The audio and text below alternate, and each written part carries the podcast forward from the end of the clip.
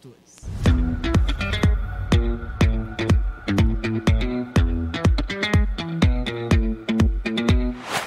Larissa alterado. Estrada, representando o povo, então Oi. vai chamar muita pergunta hoje de casa, porque eu acredito que esse tema mexe muito com a casa, Exatamente. né? Até agora eles só estão rindo mesmo. É, Ah, que é bom, né? Né? Agora, é agora bom eu acho rir. que eles deixaram, né? É Depois bom da pra pia- saúde É, mental. agora, na verdade, saíram todos. Tem dois. Aliás, deixa eu começar com uma pergunta aqui pra Cal. Cal, Bora. A alegria, a risada é, boa, é bom pra saúde mental?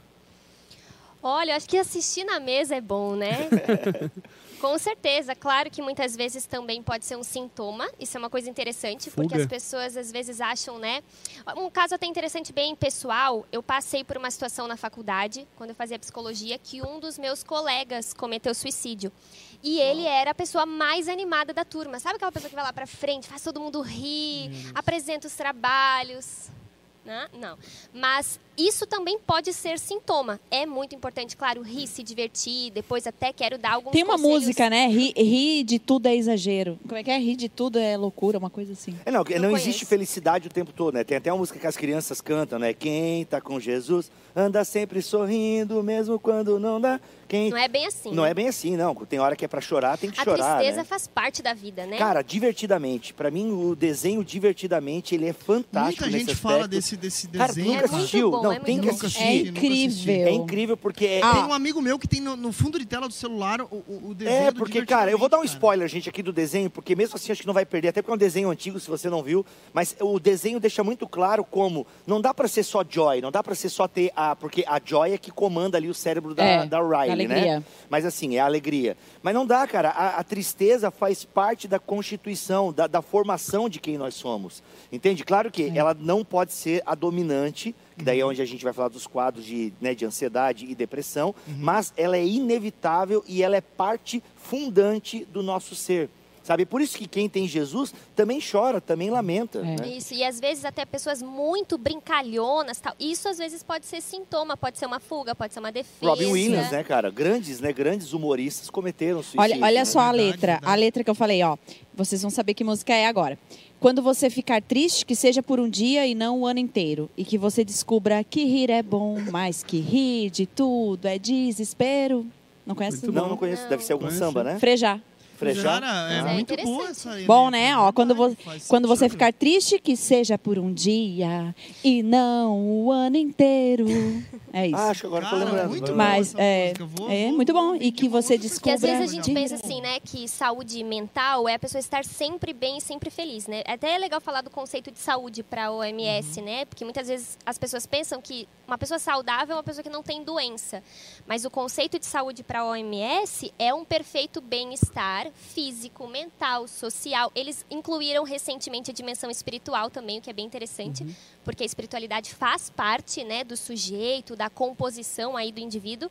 Então, não necessariamente é não ter doença ou não ter sofrimento, mas é você saber lidar, é ter uma organização emocional, é você conseguir trazer é, uma certa relação. Eu sei, sei ser triste, sei ser feliz, sei ser grato, sei, sei, mu- sei murmurar, né? E, e conseguir lidar com as As emoções. tuas sinapses, né? Elas, tão, elas se organizam, né? Então vem a tristeza, ela vai se organizando com a tristeza, Você vem a consegue alegria. lidar com isso. Você consegue- E aí você percebe que não é saudável quando isso começa a mexer na tua rotina. Exato. Quando você começa já algumas coisas que eram normais já, já são pesadas para você fazer, Muita né? gente pergunta isso, né? Quando que eu sei que é só uma tristeza e quando que eu tenho que procurar um profissional, Isso. né? A tristeza ela faz parte da vida, a gente passa por perdas, passa por luto, passa por dificuldades. Agora, quando tá começando a trazer prejuízo para algumas áreas da minha vida, eu não consigo trabalhar, não consigo estudar, não consigo ler, distúrbio de sono, a gente vai falar um pouco mais dos sintomas da depressão em si, né?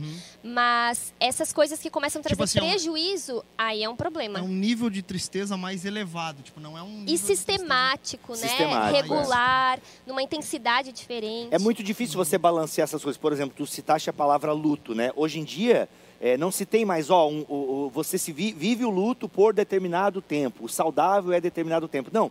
Hoje em dia, né, os, os- os pesquisadores entenderam que varia de pessoa para pessoa, até de cultura para cultura, né? O judaísmo tem um luto mais estendido, o cristianismo um luto menor e tal, mas isso varia Até a de, forma de, pessoa- encarar seus mortos. né? Justamente. Agora, é, por isso tem que ter um acompanhamento, né? Porque, ok, agora já está demais, está virando crônico, né? Porque assim, o que, que pode desencadear uma crise de ansiedade, ou uma ansiedade crônica, ou até mesmo uma depressão? O luto pode ser uma coisa dessa, né? Porque não só o luto, o luto é, digamos, a, a gotinha da água que esparrama, porque é uma série de questões é, é, é, neurais, é uma série de questões químicas, é uma série de fatores da vida, e aí vai somando tudo, tira a pessoa da normalidade, né? Isso, e aí, complicado o negócio. Que tal a gente começar falando da campanha em si? Eu acho que é interessante, né? Isso, a campanha do Setembro Amarelo, ela é, uma, ela, ela é justamente isso, né? A campanha que, que combate pre- o, o suicídio, por assim dizer. E, e- e a campanha ela é muito interessante porque, justamente igual eu falei no começo, né? Ela conscientiza muito a respeito da importância de se falar sobre isso. O foco da campanha é, tam- é pre- é diminuir os números, que são assustadores, mas principalmente falar sobre o assunto. E em tem muito mito sobre isso, né? É, eu não sei se vocês já ouviram falar, "Ah, a gente não pode falar desse assunto, não pode divulgar, não fala suicídio, fica quieto sobre isso. E realmente, né, às vezes é propagada muita informação complicada, errada, de incentivo, existem. Né, coisas até assustadoras, programas, jogos, enfim, né? Mas é preciso falar sobre esse assunto. A própria série, desculpa te interromper, mas acho que tem bem a ver com o que você está falando agora, a própria série 30 Reasons Why, lá, como é que é? 13 razões para, né? Nossa, a que série... inglês é esse, hein? Uh, 30 Reasons Why. É, essa, essa série aí, essa série, ela Ninguém causou... entendeu, mas todo mundo. É, não, é 13 razões para. Uma série foi bem, a primeira temporada causou muito auê, tanto que a Netflix teve que editar é, uma, uma cena específica, que é quando a menina né, comete o ato, porque realmente era muito gráfico, né? Eu assisti a série, é extremamente gráfico, eu achei que a Netflix ali pesou, errou a mão.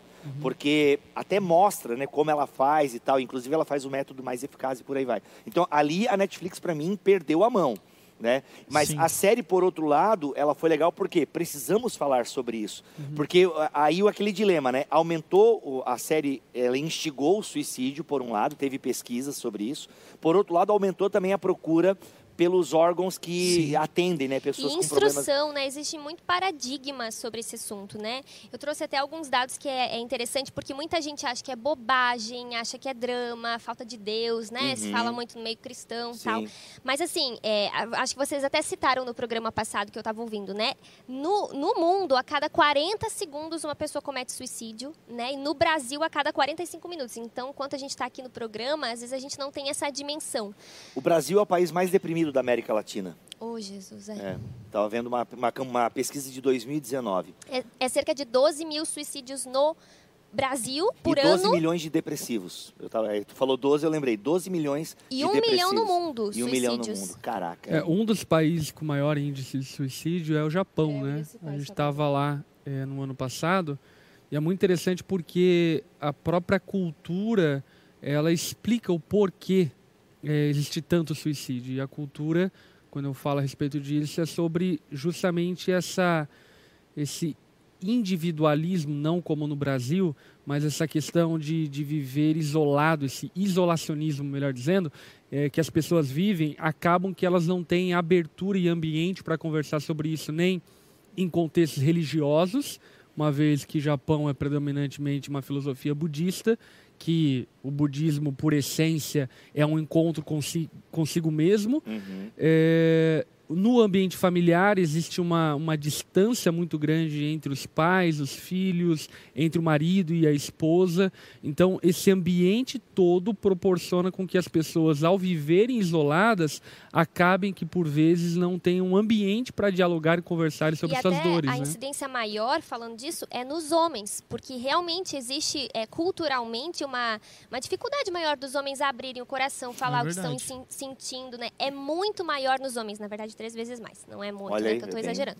Mas a tentativa é maior das mulheres. Mais mulheres tentam, mas mais homens cometem Caramba. suicídio. No Japão não tem a questão da performance também, porque isso é um Muito. problema do mundo, né? A gente vive na era da performance, Aham, né? O, aham. é, o Bill Show, o Sociedade do Cansaço, deixa isso muito claro e é muito bom. Sociedade do Cansaço. Um abraço, meu amigo Cacau Marx.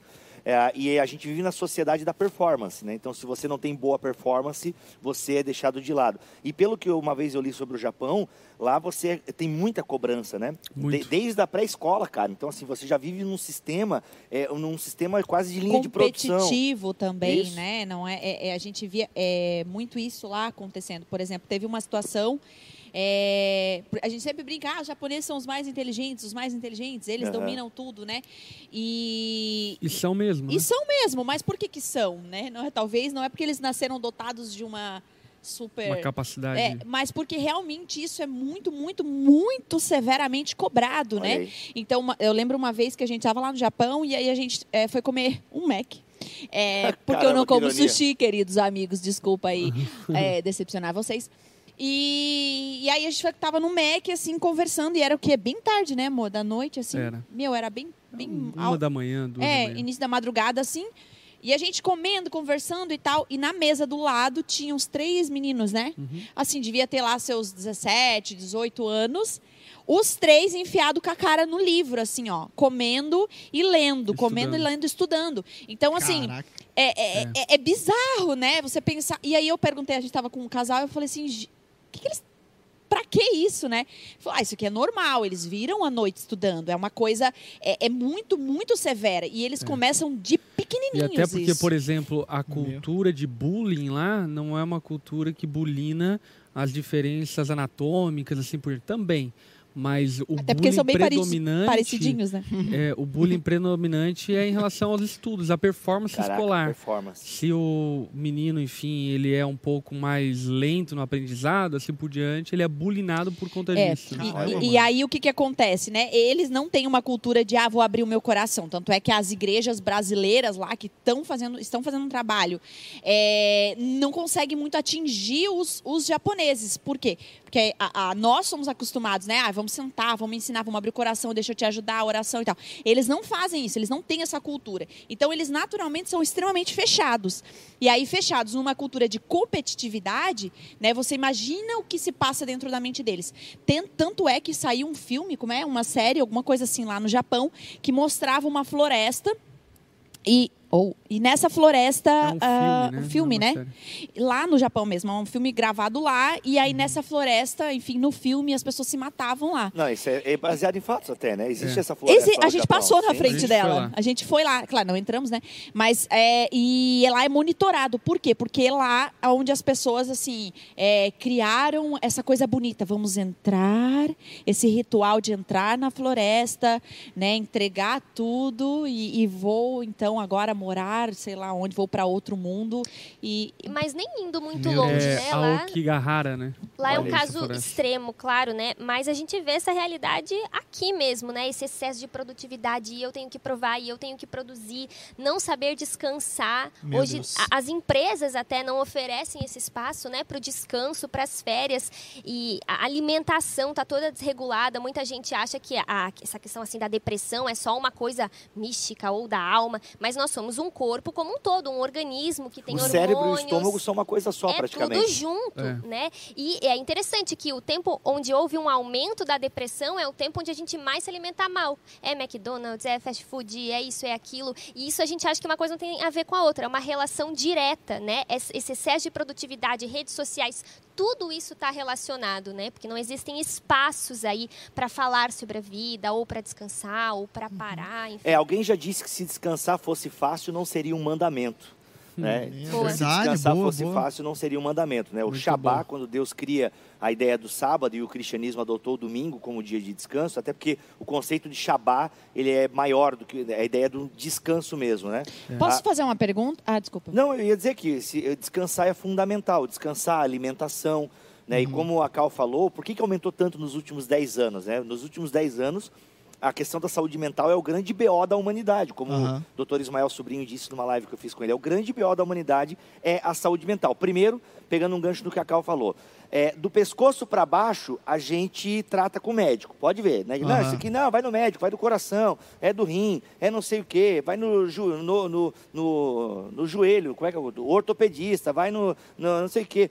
Parece que daqui para cima a gente só fala em dentista e oftalmo, né? Não, vai no tá com dor de dente, não sei o quê, vai no oftalmo. Não, Agora, tem cílios, a cabeça, é, a cabeça a gente não trata como um órgão. Uhum, O cérebro, a gente não trata, o principal órgão do nosso corpo, a gente não trata como um órgão e aí tudo a gente espiritualiza. Isso, e muita gente não sabe, né, que a depressão, ela não é só o que eu estou vivendo, mas ela é uma é, deficiência ou na qualidade ou na quantidade de neurotransmissores. Sim. Por isso a importância até da medi- medica- medicação no, no processo de tratamento Sim, também. E tem Em gente que vai nascer com predisposição biológica, Genética. genética para a depressão. Então não é frescura, não é porque ela escolheu, a pessoa já tem uma predisposição neural para isso, né? Tipo química. Então ela precisa. Tem pessoas que com tratamento vão conseguir superar a questão da depressão e É. ansiedade. Outras pessoas para o resto da vida vão ter que tomar remédio e também ter a terapia, porque é uma questão química, Física. Orgânica. física, orgânica. É, e a- até assim, né, a Cal vai poder falar isso melhor, mas, por exemplo, muita gente tem muitas dores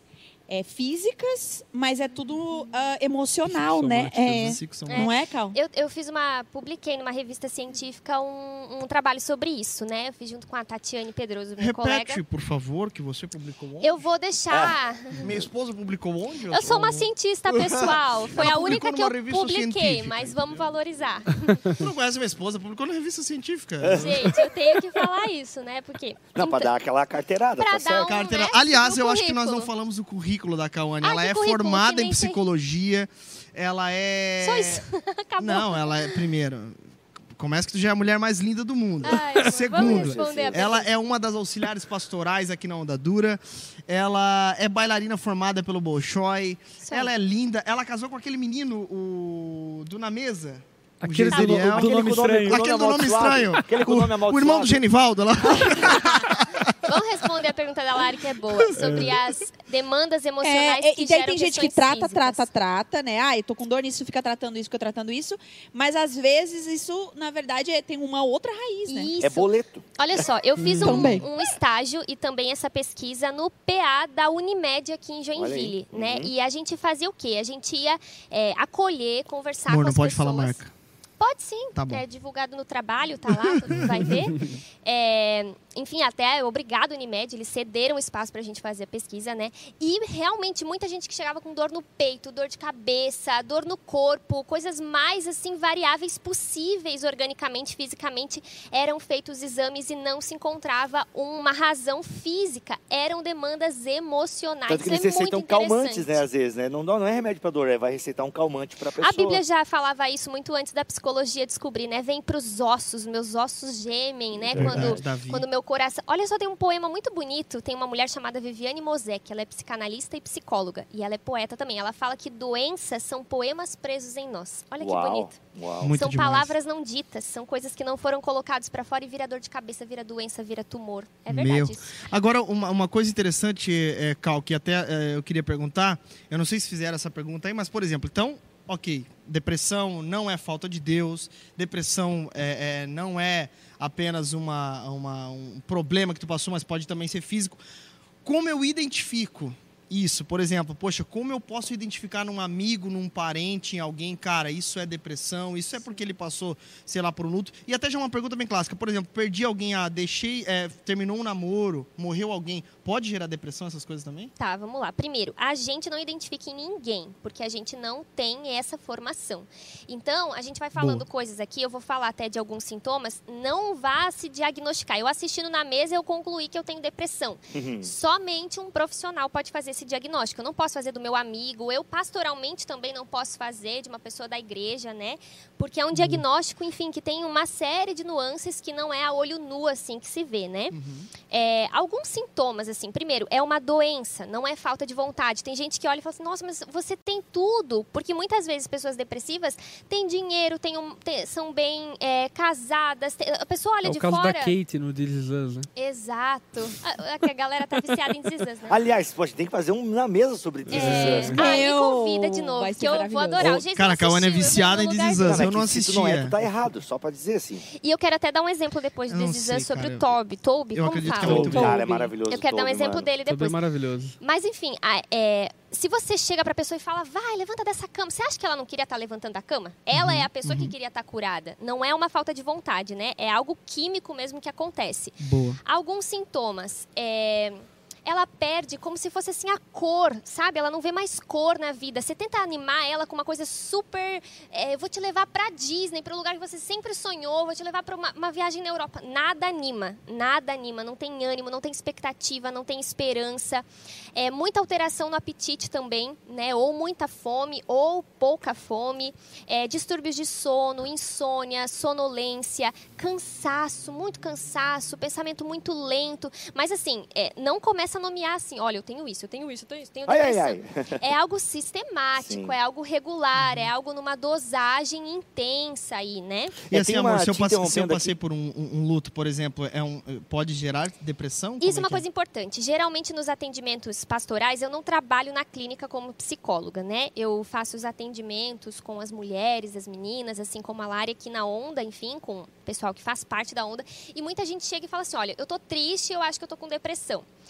Eu tinha um professor, é, um, um grande mestre assim da psicologia no Brasil, que ele falava uma coisa bem interessante. Olha, quando a pessoa não consegue sair da cama, que ela tá mal mesmo, mas não tem motivo, liga o estado super de alerta.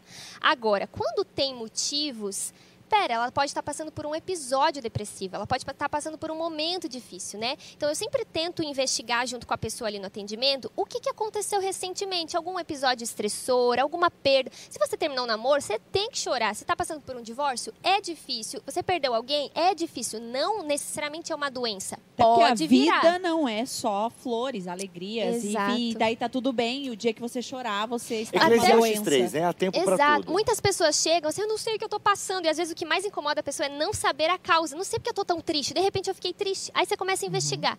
Trocou de setor no trabalho, pandemia, porque parece que é uma coisa que não tem a ver com a gente, mas afeta diretamente as nossas relações, expectativas.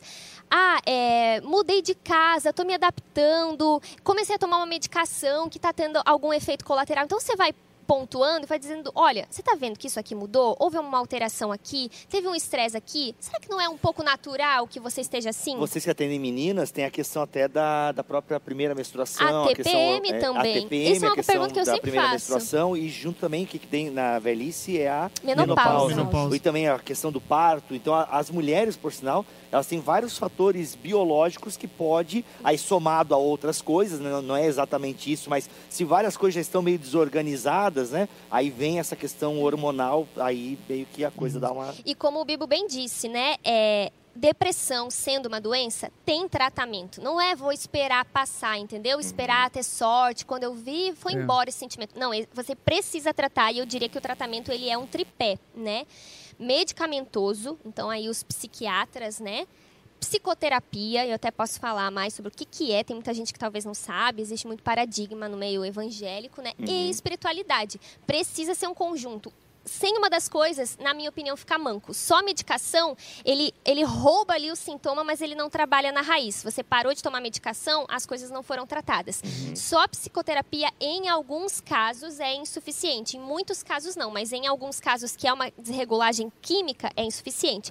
E a gente sabe que, na verdade, o nosso defeito é de fábrica, né? Então, a gente... O, o Freud, por exemplo, ele estudou o homem caído já. Então, a espiritualidade é um assunto é, extremamente fundamental também para Muito o isso, é, isso é muito curioso a gente pontuar e falar. E, aliás, já queria até fazer aqui uma sugestão de leitura, que é esse livro aqui, ó. Depressão e Graça, do pastor Wilson Port Jr. Livro muito bom. E ele vai abordar essa questão de espiritualidade, depressão e assim por diante.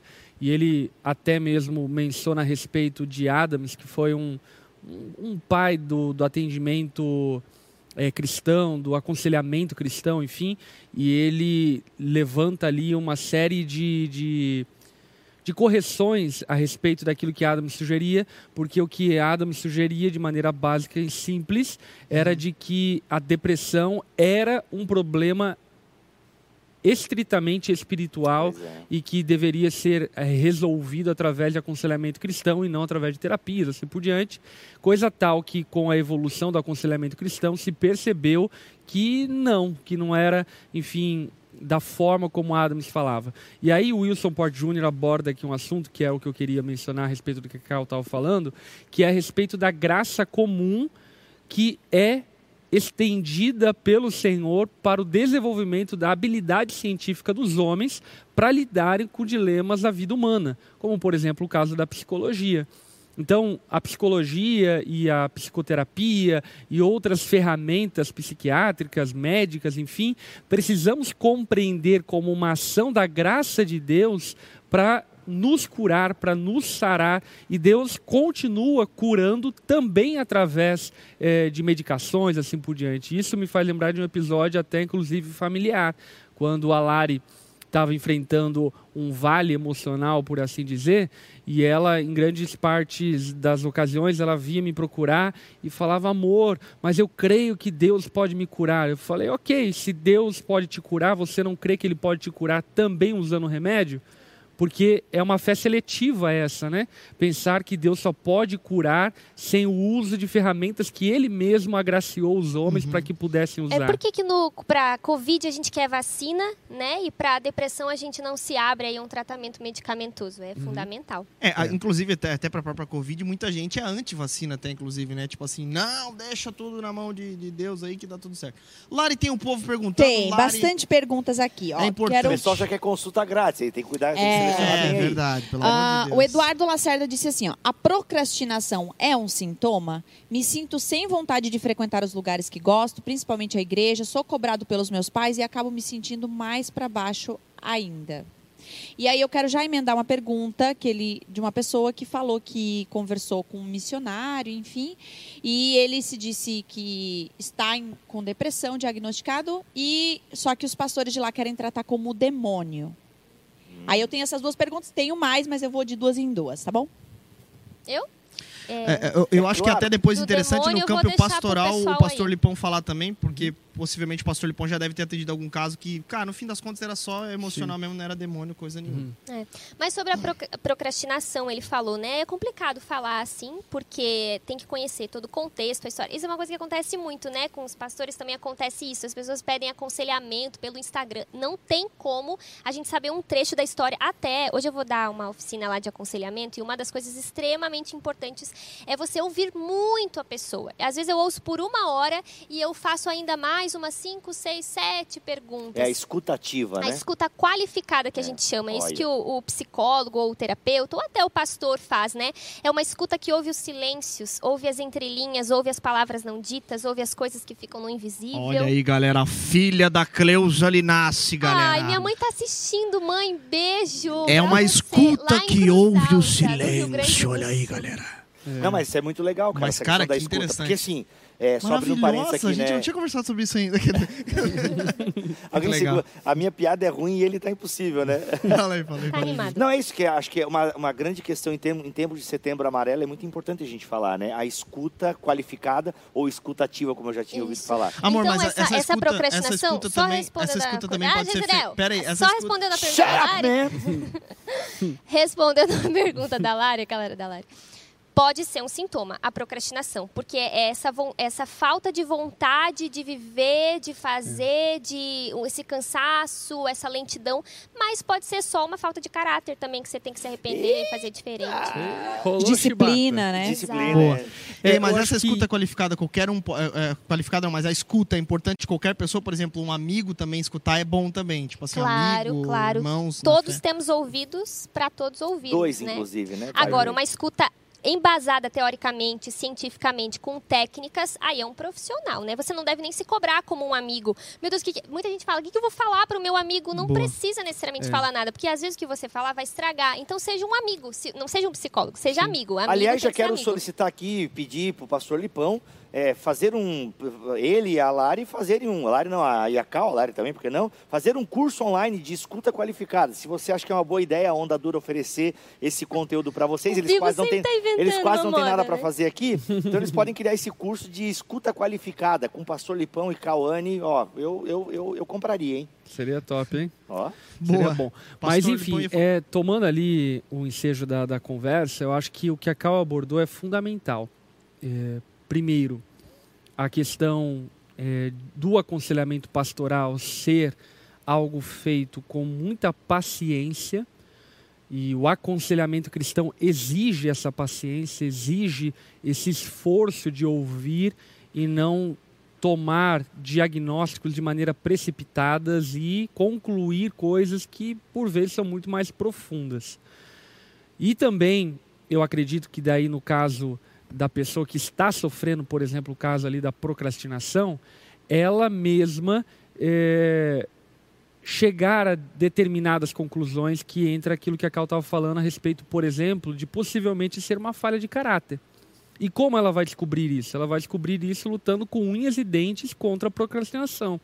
Se ela lutar com todas as forças contra a procrastinação e perceber que isso ainda é um problema que impera na vida dela, ela obviamente precisa procurar ajuda e talvez aqui se tratando, né, de uma vida dentro do contexto da igreja, procurar ajuda pastoral para que o pastor possa encaminhar para um terapeuta, se for o caso, e aí então essa pessoa encontrar um trilho de restauração nessa área. Agora, o que eu penso que é muito perigoso, que aí entra a questão do autodiagnóstico e não só a questão do autodiagnóstico, mas também essa visão de que é, tudo é um problema que vai se resolver com psicoterapia. Tudo é doença. Tudo é doença. E não. É, precisamos lidar com o fato de que existem muitas coisas na nossa vida que são falhas de caráter que precisam ser consertadas através de um esforço genuíno para fazer aquilo que é correto e aquilo que é certo. Eu concordo plenamente. Até eu lembro na faculdade, alguns livros mais antigos que a gente estudava, algumas coisas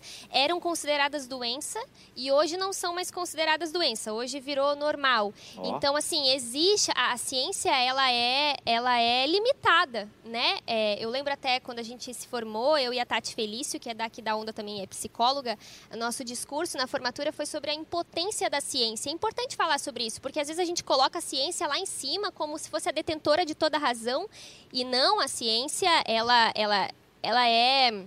É um servo recente, de Deus. Né? de uma certa forma.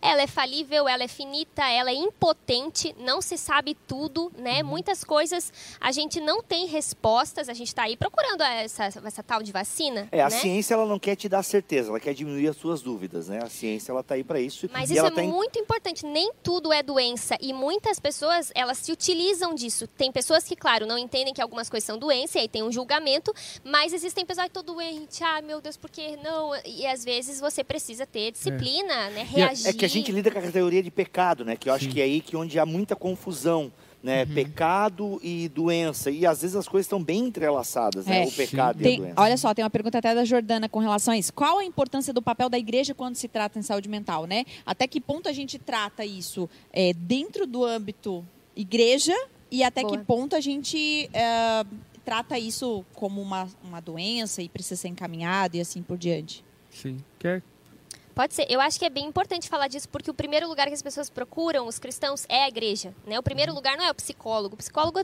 tem, você tem que, inclusive, pagar, né? investir uhum. financeiramente.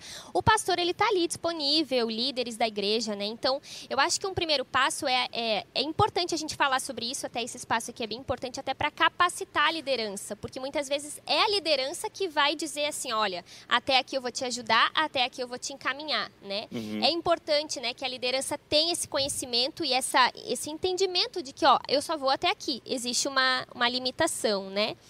E, e até um, um, breve conhecimento mesmo sobre os sintomas, porque você não vai diagnosticar, mas você consegue perceber, olha, aqui já não é para mim. E ter uma rede de contatos, né? Aqui na Onda Joinville, por exemplo, a gente tem uma série de psicólogos que nós encaminhamos, indicamos que é da nossa confiança, uhum. que a uhum. gente confia no trabalho profissional, ético, para poder entender a limitação e fazendo encaminhamentos. A gente faz muito isso aqui, né? Até eu abro um parênteses aqui, que tem o contrário, né? Porque tem pessoas que procuram o psicólogo para fazer confissão de pecado. É. Eu acho até que na, na, disciplina espiritual da confissão da a gente confissão abordou, falamos, a gente, a gente abordou um pouco isso, né? Que daí também é um outro problema que, meu irmão, confissão de pecado, legal, com certeza o psicólogo pode ajudar. Só que o psicólogo, se não for cristão, não vai tratar nessas categorias. E, e aí precisa do E mesmo se for, né? E mesmo se for, porque ele está como um profissional, ele não vai falar, em, não vai orar com você, por exemplo. É, não, eu conheço psicólogo que é cristão e atende, e, ora. e atende, e atende altos irmãos, é, e atende altos irmãos. Inclusive, até eu posso falar, porque ele falou na minha live ontem, o psiquiatra doutor Ismael Sobrinho,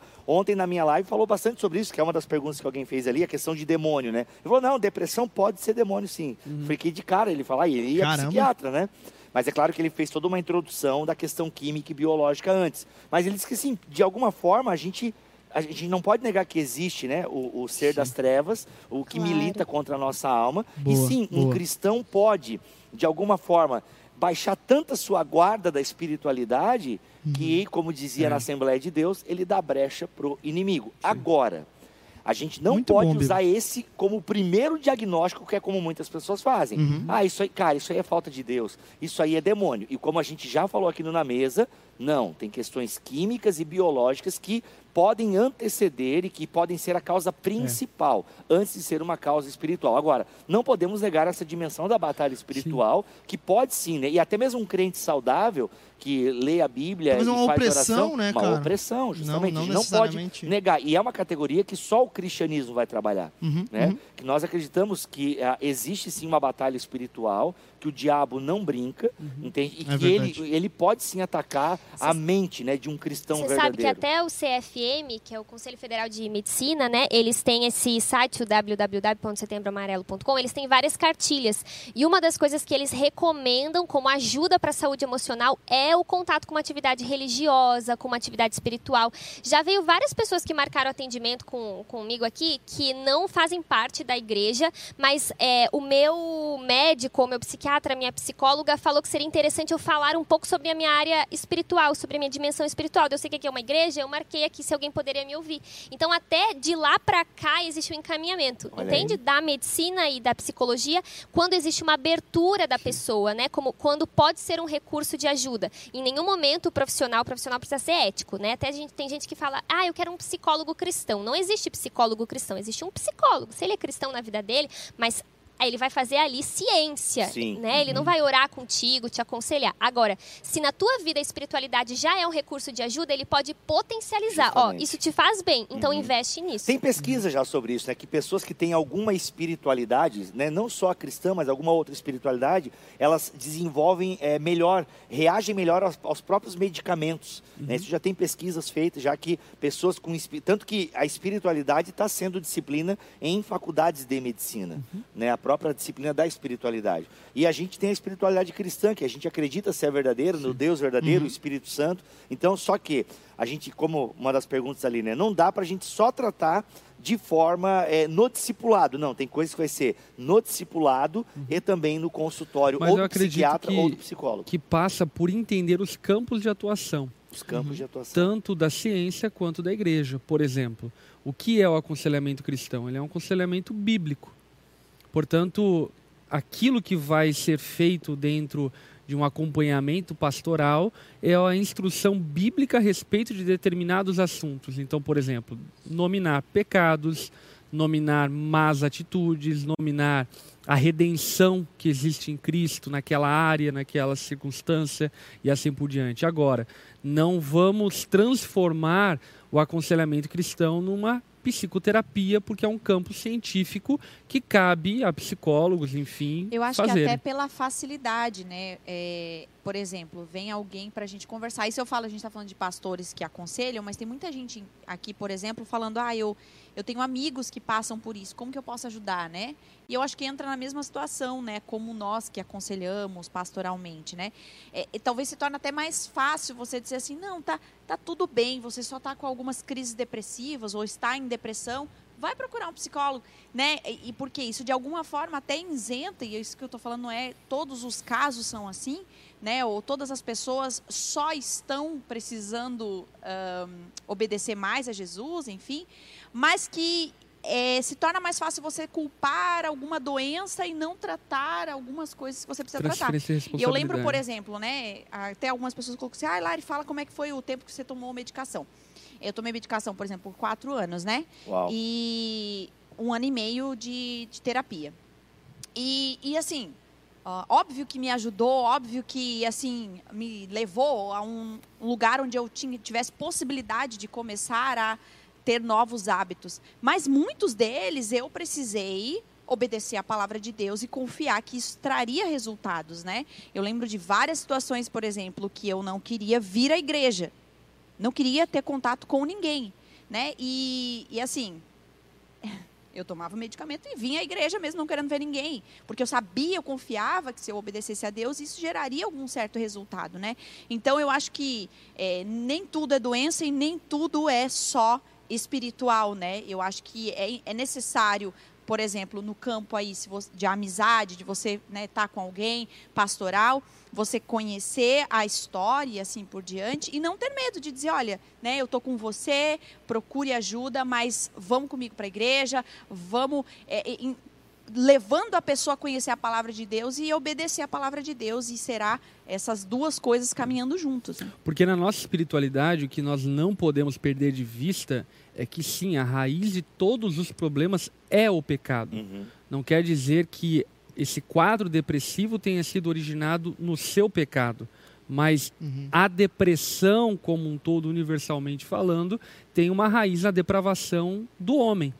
Então, em última análise, para a resolução dos problemas, a gente vai precisar tratar a raiz mais profunda. E às vezes a gente coloca a, a mensagem do evangelho na periferia da nossa vida, como se fosse uma coisa só assim. É eu me converti, é, eu me converti, aquilo foi importante. Agora começa realmente a vida, né? E uma coisa que algumas pessoas perguntam, como ajudar um amigo, né, que tá com depressão, não tá bem? Às vezes você tem que pegar a pessoa pela mão, levar no postinho, pela mão, levar, é, na, procurar um médico, enfim, ser um bom amigo. Mas eu sempre pergunto, você tem pregado o evangelho para essa pessoa? Porque às vezes é o que está à sua disposição. O médico vai receitar remédio. Uhum. O psicólogo vai trabalhar com o instrumento ali da palavra e todas é, e as às vezes técnicas. Quer, quer ser o psicólogo na vida da pessoa, né? E não tem. Como até se o evangelho não fosse a solução, né? Ou, é, em alguns casos, é, a pessoa ela precisa se converter. Em outros casos, ela já caminha com Jesus, é o que a gente está falando, é uma doença.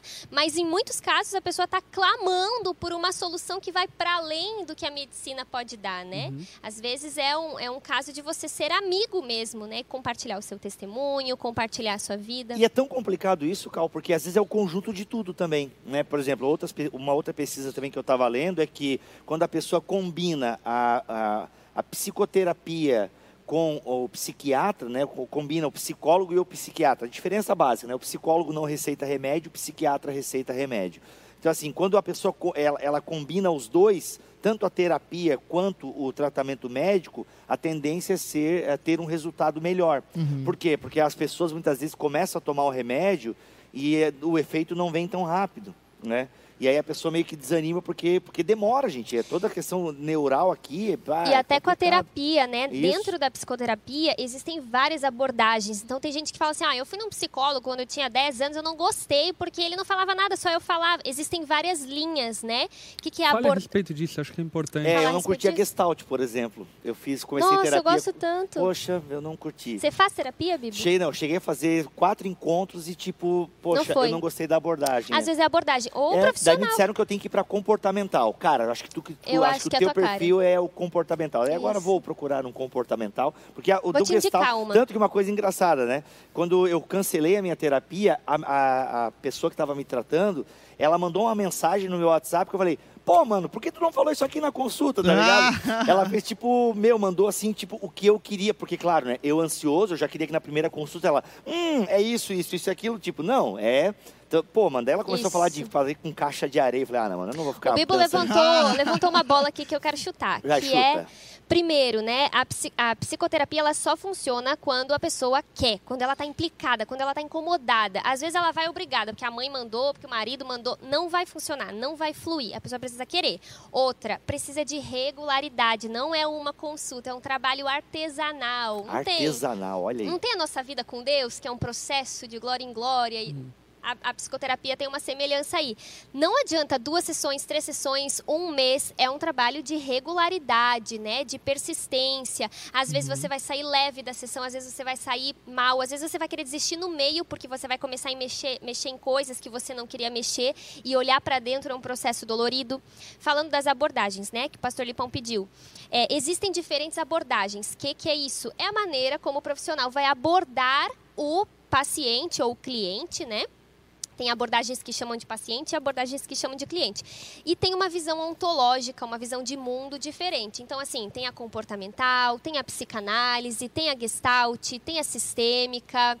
É, tem a psicodinâmica. Conocotiana lá. Winnicottiana, mas Winnicottiana. essa, amor, é uma, é uma linha da psicanálise. Ah, Dentro tá. da psicanálise tem várias. Ou seja, tem várias visões de homem, de mundo. E às vezes você foi, não gostou, mas às vezes você não se identificou com a abordagem ou até com o profissional. Eu já ouvi casos assim, ó. Ah, a, a profissional ela lembra muito a minha mãe. E a pessoa tem um problema com a mãe. Então, às Eita. vezes, é uma, uma coisa assim interessante. Às vezes você não, não bateu, às vezes não se sente tão bem com uma mulher ou com um homem. Então, até dou esse conselho, né? Às vezes, não se sentiu à vontade, não precisa forçar a barra. Você pode experimentar um outro profissional, porque é uma pessoa Sim, ali, não sim. é um robô, entendeu? Eu- É uma pessoa, então você pode, às vezes, não identificar com a própria pessoa. Não, não, não causou o santo, né? Eu lembrei de um amigo, eu ri agora porque eu lembrei de um amigo meu que por, ter- por conta agora da pandemia, a empresa dele quase faliu e tal. Falei, mano, preciso procurar uma terapia porque eu tô, o bicho tava assim num estado emocional zoado. Aí ele procurou um psicólogo, psicólogo crente, né? Tipo, ah, não, vou no psicólogo crente e tal. E aí ele falou assim, ah, mano, lá depois da quarta consulta, eu, ah, eu falei, ah, ô, eu vou cancelar aqui porque isso aqui já virou GP.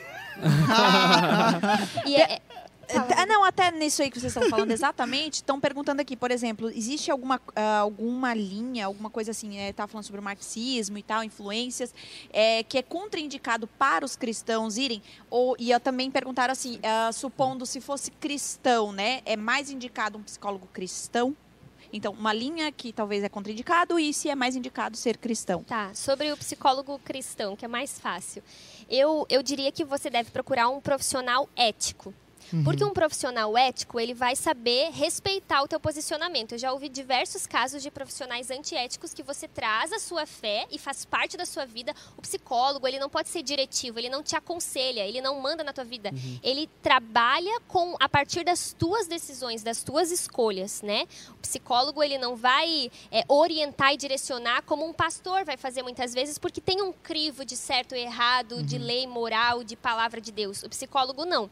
Então ele precisa respeitar o seu posicionamento. Até uma dica: se você começa a perceber que o seu é, terapeuta, seu psicólogo não está respeitando, está começando. Mas e se você pensar no divórcio? Mas e se você tem que se posicionar ou então até trocar, porque daí já vai, vai travar a transferência. O que, que é isso? Vai travar o vínculo. Você já não vai mais confiar nessa pessoa como você confiava, né? Porque o psicólogo é como se fosse, o Freud fala, né? O sujeito suposto saber. É aquela pessoa que está sentada numa cadeira e tu atribui a ele um saber. Ele vai falar algo muito importante sobre mim. E quando quebra isso, tem um ruído que tu vê que a pessoa já não está botando fé na tua fé, nas tuas crenças, já não acontece mais. Precisa isso aqui estar circulando, entendeu? Esse vínculo, essa transferência. Então eu diria que tem que profissional, é, procurar um psicólogo ético.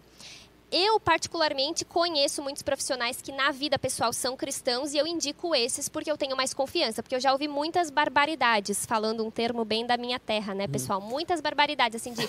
é, Ela Mas até puxou aqui. barbaridade. Um beijo pra Cruz Alta.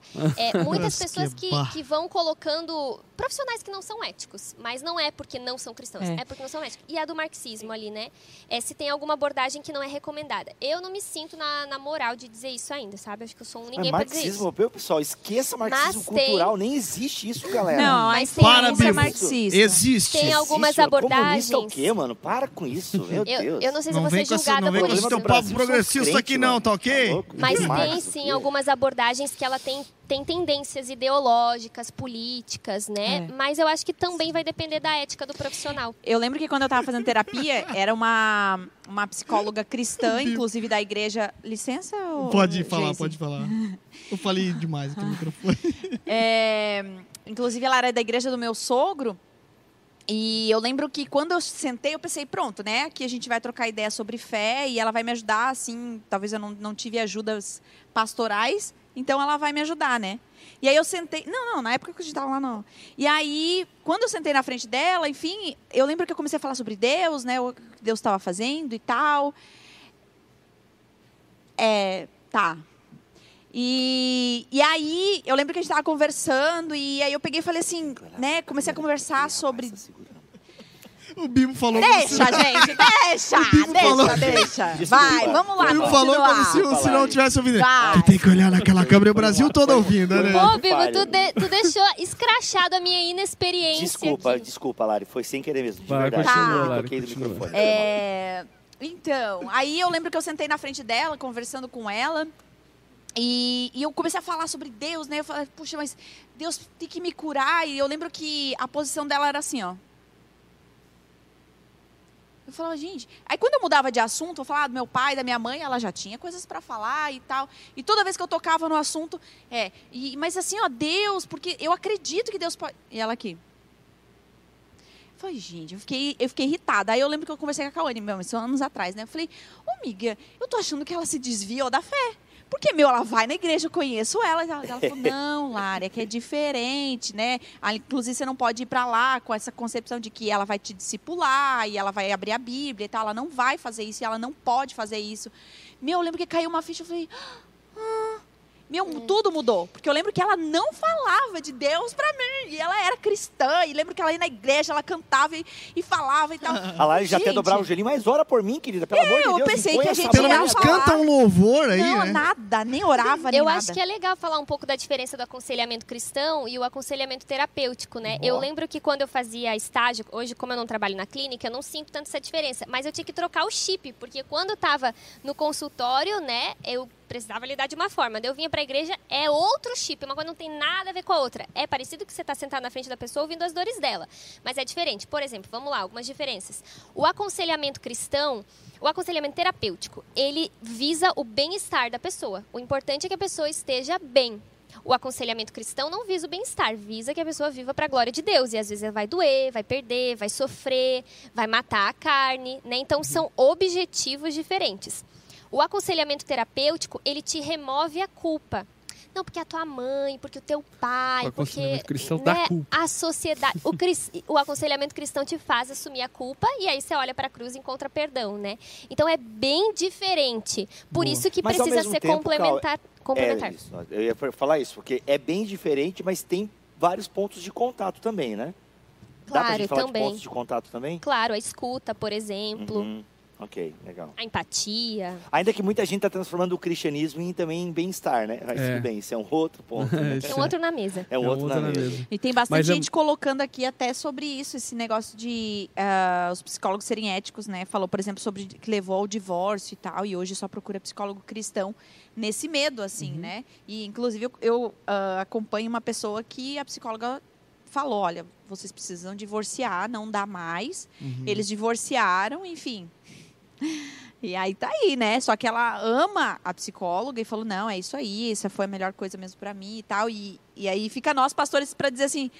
Sai dessa psicóloga, né? E fica essa É, coisa. e pode é, é mandar sair difícil, né? mesmo. É, exatamente. Porque mas vai assim. contra a fé da é, pessoa. Exato, é. E não isso é comum é, porque o psicólogo ele tem esse poder, sei lá, de entrar na história da pessoa, na, na mente da pessoa, né? E até manipular, né? Dependendo o, o- a pessoa que está sendo tratada e o O nosso crivo é a Bíblia, né? É, é- É, é um, é um desafio muito grande para o psicólogo também, enfim, é, saber colocar as crenças e convicções dele para o lado de lá, Oh, para tratar, enfim, com o, com o, o paciente numa perspectiva dele, né? É. Porque o trabalho do psicólogo, como a Calvin falou anteriormente, ele não é um trabalho de discipulado diretivo, normativo, mas ele trabalha com as convicções do próprio paciente, ou seja, a, a psicologia ela trabalha com o pressuposto de que o bem-estar do paciente é de acordo com as demandas dele mesmo. É o que ele sonha, o que ele quer, o que ele planeja e assim por diante. Então, dentro de uma perspectiva cristã, por exemplo, o divórcio é uma, uma exceção da regra. É uma, uma, um caminho excessivo que raramente deve ser buscado.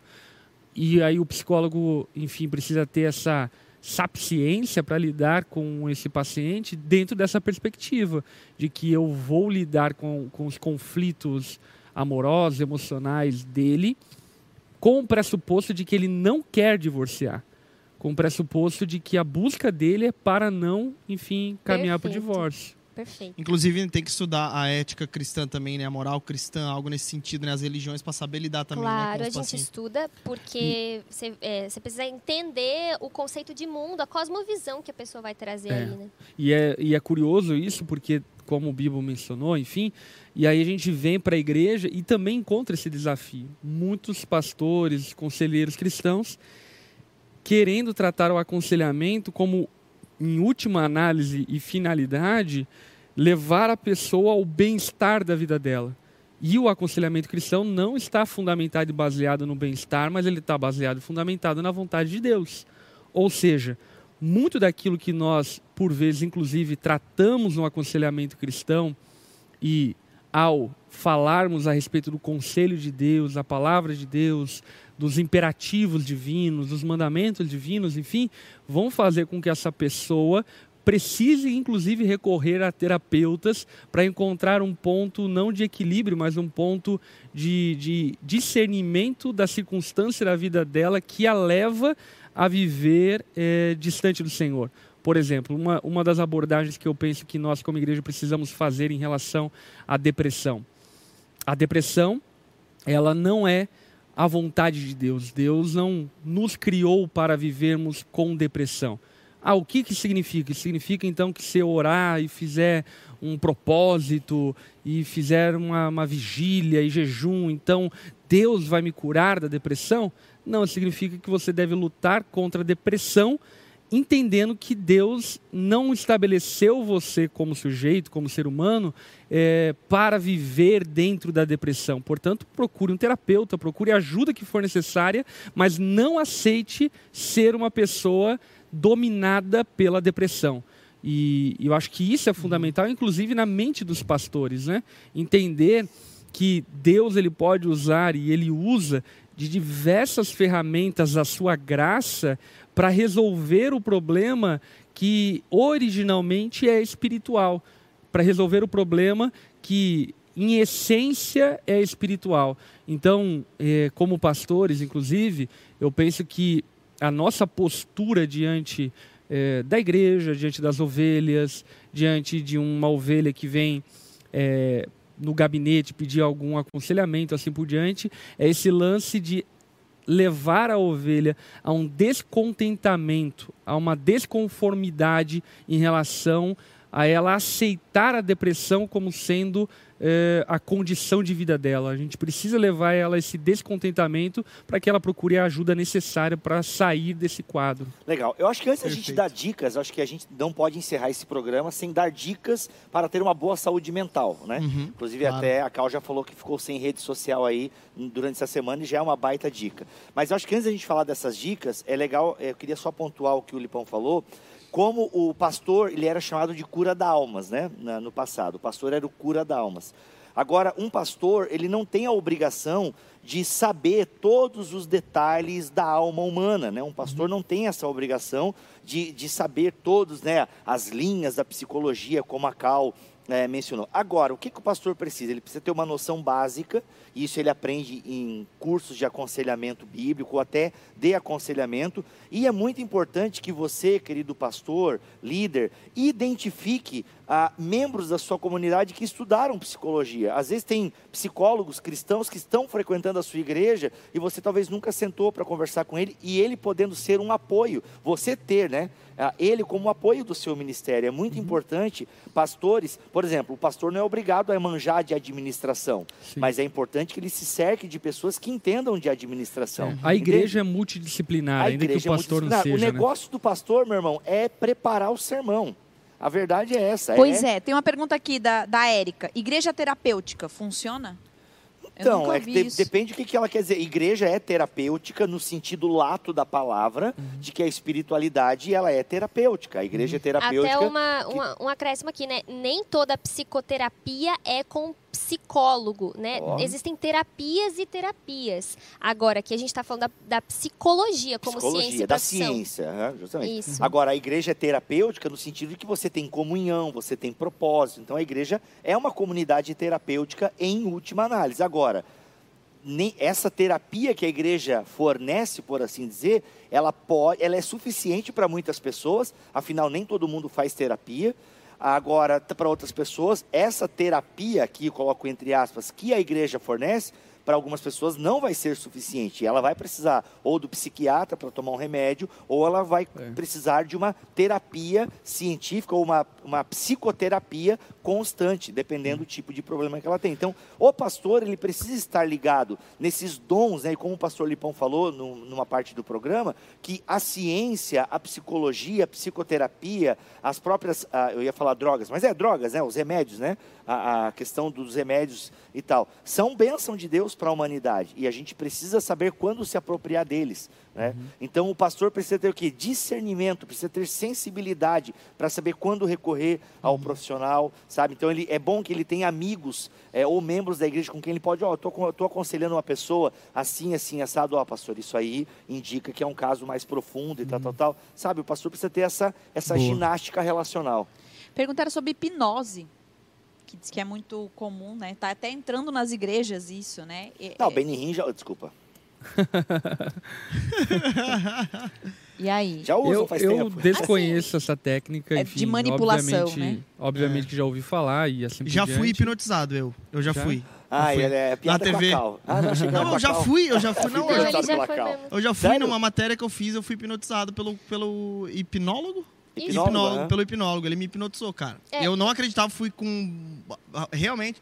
Tô falando algo sério, assim. Mas fui realmente com é- muita eu também não incredulidade. entendo, mas é mais e rolou, cara. né? Rolou, o cara me hipnotizou. Eu, a galera depois falou que eu fi- é, fiz algumas coisas aleatórias, assim, enquanto eu estava hipnotizado.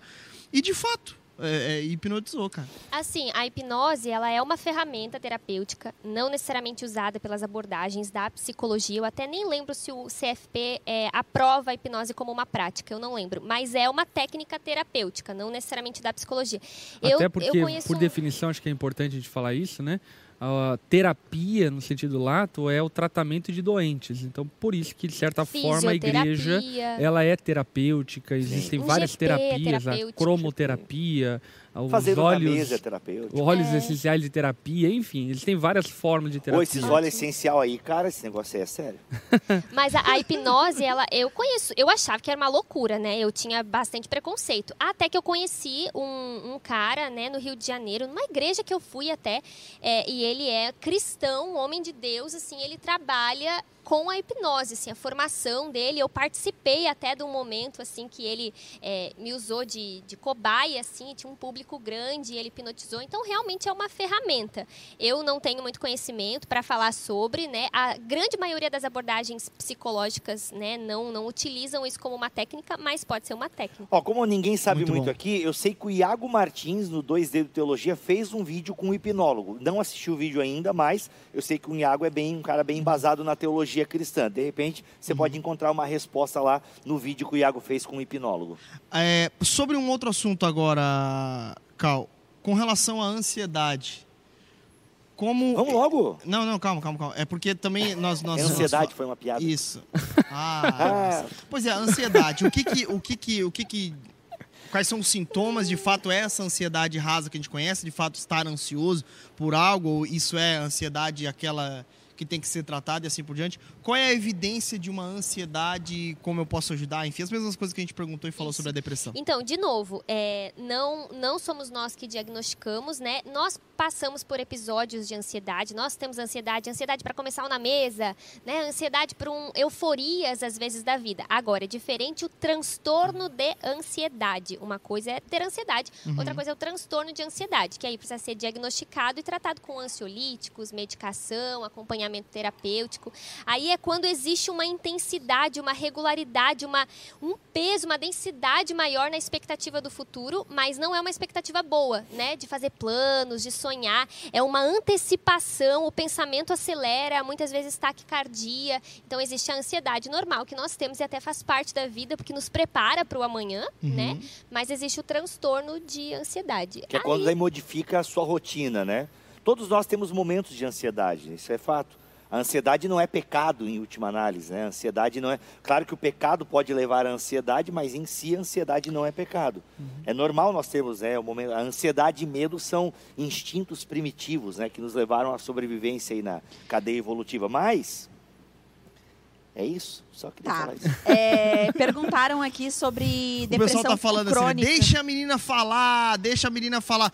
Meu Deus, a Cauane tá falando o programa inteiro, não tô entendendo o que, que essa, essa pessoa tá O reclamando que a Lipão nem tá o. Lipão nem engatou a O terceira Lipão marcha. nem ainda. engatou a terceira. E Lipão tá outra, esse calmo. não é um programa de É. entrevista, esse é um bate-papo. Ele é um. Eu quero que alguém traga ele uma é um colher pra mim. A galera tá meio ansiosa, Tá bom, né? Gente, galerinha. Se acalmem, meus amigos, se É, acalmem. gente, é Ela- mais Já, pegou Covid? né? A ideia é um bate-papo mesmo, entende? Se É. fosse programa de entrevista, a gente perguntaria e ela apenas responderia. Mas E a a, gente Cal, se corta por mesmo, é, a e Cal, é por exemplo, contribui na resposta dos outros. Então é um programa de bater papo. É, a gente gente corta a Larissa três vezes por programa. Ah, sim, é. Eu, eu sou Mas eu confesso mutilada. que hoje a gente exagerou. Perdão ali a- a- as pessoas que Tá, estão falando olha que só, estão perguntando demais. sobre depressão crônica. Ah, assim, cientificamente tem cura?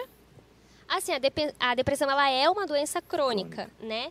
Mas ela tem tratamento. A gente não usa muito na ciência esse termo cura, é um termo mais usado até no meio religioso, né? Mas tem tratamento, claro, a pessoa pode ser tratada até. é, 96,8%, mais ou menos assim, o, o- a- de pessoas que cometem suicídio é por, primeiro, depressão, segundo, transtorno bipolar e terceiro, é abuso de álcool e drogas, Olha enfim, é, transtornos relacionados a isso, né? A depressão é a primeira causa.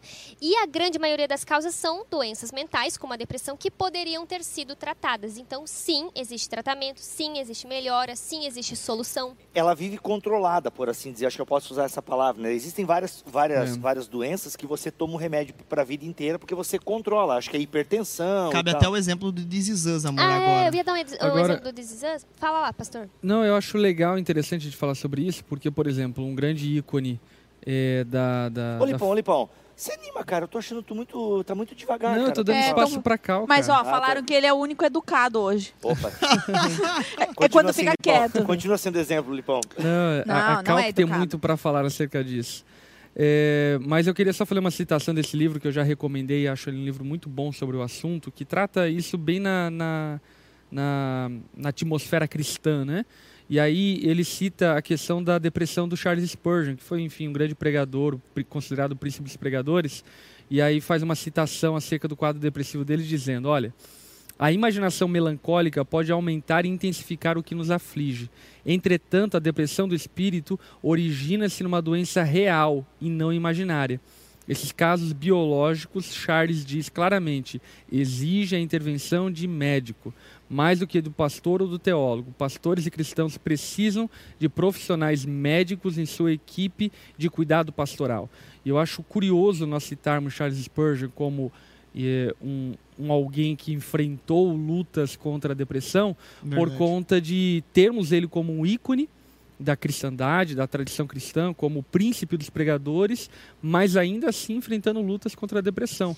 Então acho que isso é interessante nós pontuarmos para de uma vez por todas, enfim, quebrarmos essa ideia equivocada de que a depressão está relacionada com uma ausência de vida cristã, uma ausência de espiritualidade, assim por diante. Perfeito. Eu tenho até um, um- um exemplo pessoal.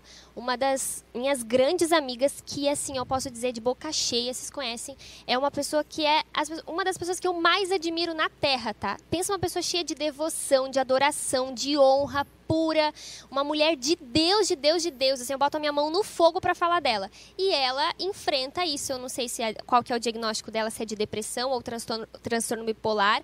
Ela sofre muito com isso e ela é uma das pessoas mais parecidas com Jesus que eu conheço, mais devotas, uma, das mulheres mais piedosas. Então é importante entender isso porque a pessoa já está sofrendo. Então carregar esse julgamento de que ela não está buscando a Deus, de que ela não está fazendo devocional, de que ela não está indo na igreja, de que ela tem algum pecado escondido, torna ainda mais pesado, potencializa o sofrimento. Mas acho que isso é até interessante você falar, Cal, porque, por exemplo, olhando para o quadro dessa pessoa que, enfim, de igual forma, eu admiro. É, a gente olha para ela e vê exatamente aquilo que falamos anteriormente, né? Ela vai na igreja, ela tem uma vida devocional, enfim, coerente, ela tem uma vida íntegra diante de Deus, de busca por agradar a Deus, de busca por viver em santidade, assim por diante, e ainda tem depressão. E por que, que eu acho isso importante mencionar? Porque muitas vezes a pessoa ela se escora na depressão para justificar, por exemplo, a ausência dela na comunhão, a ausência dela em buscar a Deus e assim por diante. E o que nós, enquanto cristãos, devemos fazer, que daí entra o aconselhamento cristão, é faça aquilo que a Bíblia recomenda que você faça com todas as forças. Agora, isso não significa que você vai ser curado da depressão, mas significa que você vai estar agradando a Deus. Ou seja, ela, nesse quadro, por exemplo, de depressão, ela claramente, evidentemente, é uma mulher de Deus, que agrada a Deus, que vive a vontade de Deus, mas ainda assim tem depressão. Quer ver? Um, para ficar bem claro pro, pro web espectador. A pessoa é crente, poxa, ela é muito legal, bacana, tal, tal, tal. Poxa, ela pegou câncer. Aí a gente fala, pô, que triste e tal, tal. Perfeito. E a gente não, a gente não questiona a ausência de Deus, a gente não questiona a ausência de espiritualidade porque ela Boa. pegou câncer ou porque ela foi fazer um tratamento, ela descobriu que tem um problema crônico no dente, sei lá. A gente não questiona a espiritualidade dela. Bem, a mesma coisa é a depressão, gente. A depressão é uma doença. Uma doença como um câncer, é uma doença como um cálculo renal, é uma doença, entende? É uma doença. Então, a gente não devia se espantar, pô, mas ela é tão crente, tem depressão. É, porque a depressão é uma doença. Então a gente não devia ter esse espanto, assim, tipo. A gente não se espanta quando alguém tem uma- um cálculo renal. Uhum. Sim, e o cálculo renal pode ser decorrente de uma série de coisas, sim, como a depressão também. Mas a depressão é uma doença que pode ser até uma questão genética, ela não tem nem culpa de Perfeito. ter essa depressão. Amor, dá o, o- o exemplo do This Is Us, que é bem importante Ah, também. é um exemplo importante, porque muita gente se autodiagnostica curado, né? Se dá alta e para de tomar medicação. Gente, isso é uma das coisas mais complicadas que a gente vê. Quando a pessoa para de tomar medicação por ela mesma. Porque o que acontece? Quando você toma ou antipsicótico, ou ansiolítico, né, para ansiedade, ou antidepressivo, o teu cérebro, ele acontece uma, uma mudança ali é, que o cérebro se adapta. Então, para desadaptar, precisa ser uma mudança gradual indicada pelo seu médico. E tem gente que abruptamente para de tomar medicação e dá uma piora absurda. Muitas pessoas que a gente conversa, eu estava bem, eu estava tratando, de repente, meu Deus, meu mundo caiu. Como é que tá a, a regularidade no uso de medicamento? Ah, acabou, eu não tinha mais a receita, não tinha dinheiro, parei de tomar. Você sabe o Toby do Us? Vocês já chegaram nessa parte? Ontem, Será? ontem ele jogou fora. Então, ai, posso dar um spoiler, galera? spoiler? Po- Ah, eu acho que eu gente, devia, em nome pô, da gente. saúde mental ok, em nome da saúde mental, spoiler de This Is Us agora. Tá, é, é Ele assim, joga no coisa, vaso, né? Coisa leve, mas isso. Ele tratava desde criança, né? Eu não lembro a idade, com medicação Acho antidepressiva. que foi depois É porque do ele divórcio. quer né? enga- Depois do engravidar. pais. Eles estão muito inteirados de. É, ele né? quer engravidar, né? Daí a- o medicamento atrapalha Isso, aí na... a esposa dele quer engravidar e atrapalha o antidepressivo, ele pode diminuir a libido, uma série de coisas, enfim. Aí o que acontece é que ele, escondido, a esposa dele até fala, Kate fala, né, eu não quero que você pare esse tratamento, pelo amor de Deus, e ele, escondido dela, para de tomar. Gente, vocês vão ver nos próximos capítulos, nos próximos episódios. A baixa que ele dá é, Meu assim, Deus. absurdo. Uma pessoa alegre pra cima, sonhando em ter filhos, sonhando em Ele família. é igual o Jack, né? Assim, alegre. É, ele é feliz, pra cima, ele é um exemplo super amoroso. Vocês vão ver, tá? Não queria falar isso, mas ele não sai da cama, não é? Ele não sai da cama, a pessoa vai ficar mal. É uma Ela baixa. começou a dar detalhes agora da série. Agora já Inclusive, acabou quarta tudo. temporada já está no Amazon Prime. Não Glória tá. Bibo. Você Já? falou pro jeito que tá, eu entrei não abre. Claro que não abre. Não vai, tá. vai lançar a quinta temporada, né? É, né? Que a Amazon Prime tá, não tá, não acompanha a Fox. Mas, gente, eu vi lá Não todos tá. os episódios. Não tá, eu tentei Graças, então vai entrar. Então, graças se a Deus eu, eu alugo a Fox, a Você Fox tem a Premium. Fox? É, aí É. tu vai ter acesso à quarta temporada. ah, não Oh, tá, gente? Deus, Poxa. não. Tem um site lá Eu levei meio um full, spoiler rap, mas da- dá vírus no teu Eu computador. levei, eu levei um spoiler da- do bebê da Kate, fiquei tão chateado, tão ansioso pra chegar nessa parte agora do bebê da Ah, Kate. eu vi um pouquinho. Tá, mas É, não né? vou falar. Gente, Então, não, falando sério aqui, ó. Ah. This Is Us tem que assistir. Tem. Hombridade, feminilidade, É. família. Cara, que série, ó. This Top. Is Us. é. This Is Us, Eu estava até galera, comentando assistam isso com a Lari, né? Como é raro ver uma série, um filme que retrata, por exemplo, um homem como o Jack, né? Que é um cara normal, enfim, que tem lutas, que tem dificuldades, que tem pecados, por assim dizer, né? Mas ainda assim é homem, né? Não- Luta Jack- contra os pecados, luta Sim, contra as limitações. por causa da família, né? É. É, o Que Jack, demais. vamos ver, assim, pô, ele é. Ele é Ah, o Jack é acima da média, né? ele- A, a, a, a Jack, Rebeca... Lipão, nós. Ê, olha só. Ô, mas a o Geis Rebeca- é parecido com o Jack. É. Ah, o Jace parecido. Para, Fisicamente e tem na maneira. Fisicamente, Na é maneira de verdade. Rodrigo. Vivo de Aquino. Rodrigo Vivo de Não, Aquino. não, e na Quando o maneira de Geise tiver a três filhos, a gente conversa sobre Rodrigo Bibo de Aquino. Geise. Ouça a minha Gente, esposa precisa novamente. acreditar. Não, aqui, ó, Brasil. A- ela ainda está hipnotizada. Não, não. Até uma, uma pessoa. Uma pessoa falou aqui, Jack. ó. Uma pessoa deu uma bronca no Geis aqui, que ele tem que fazer terapia pra aprender a ouvir. Ele é o meu maior ouvido. Quero dizer aqui publicamente pra todo o Brasil. Ele sabe ouvir e ele é o Jack, sim, gente. Eu posso provar. Olha o cabelo do Com Jack. vídeos, fotos. Olha só como não é o. Vambora, gente, vambora. Eu Não, quero- a Lari tem uma Não. pergunta que falou que ia responder da Renata, que eu vi que tu comentou ali que Renata, vamos responder agora. Mas a Não, Renata é não, eu falei gente. que nós já respondemos, que ela perguntou sobre ah, se tem cura ou não. Eu Ah, falei que perfeito, nós já perfeito. respondemos. Eu só ia dizer que a Rebeca é maravilhosa também, só que pela Rebeca, pelo Jack ser acima, tão acima da média, a Rebeca fica normal. Mas, gente, eu quero defender a Rebeca é maravilhosa também, uma super mãe guerreira. Inclusive, quando Não ia dar spoiler, pronto. Não, não dá, Enfim. gente. Assistam This Is Us. Ela é Amazon Prime. maravilhosa. A Rebeca pai- me decepcionou. É? Ah, Deixar bem claro. Ai, Não, Não, viaja. cobrança, né? Não e viaja. tal. Mas enfim, Amazon Prime 9,90. Paga nós, Amazon. A gente vai fazer um na mesa só de dizer que eu vou defender a Rebeca aqui, tá? Mas o melhor é o Random, cara. Poxa, Ai, o Random é maravilhoso. Não, o Random é maravilhoso. demais, cara. O Random- Gente, o Aquele- Random- Pô, e a não Beth tem umas Aquele práticas que que eu queria imitar, mas eu sou crente e não posso. Mas a Beth relaxa de uma maneira massa. É. O Jack é mais ou o menos, Bibo né, ele gente? começou O- ruim, teve, podia terminar bem, entendeu? Mas que terminou O Jack não, assim. o Kevin. O Kevin. O Kevin, tadinho. Ah, ele- gosto dele, eu gosto dele. O Ele é Kevin bom, é, o tem- excluído, Vamos encerrar, né? porque quem não assistiu tá viajando. E é isso aí. Beijo, Pastor gente. Lipão, últimos conselhos sobre esse assunto, por favor. Eu acho que encerraria, enfim, falando a respeito da seriedade que é a saúde mental. É importante demais, enfim, levarmos em consideração isso, tanto quanto a saúde física. E, aliás, muitas vezes a saúde física está atrelada à saúde mental. Muita gente tem problemas, enfim, em relação a peso e assim por diante, porque ainda na sua mentalidade está, enfim, patologicamente afetado.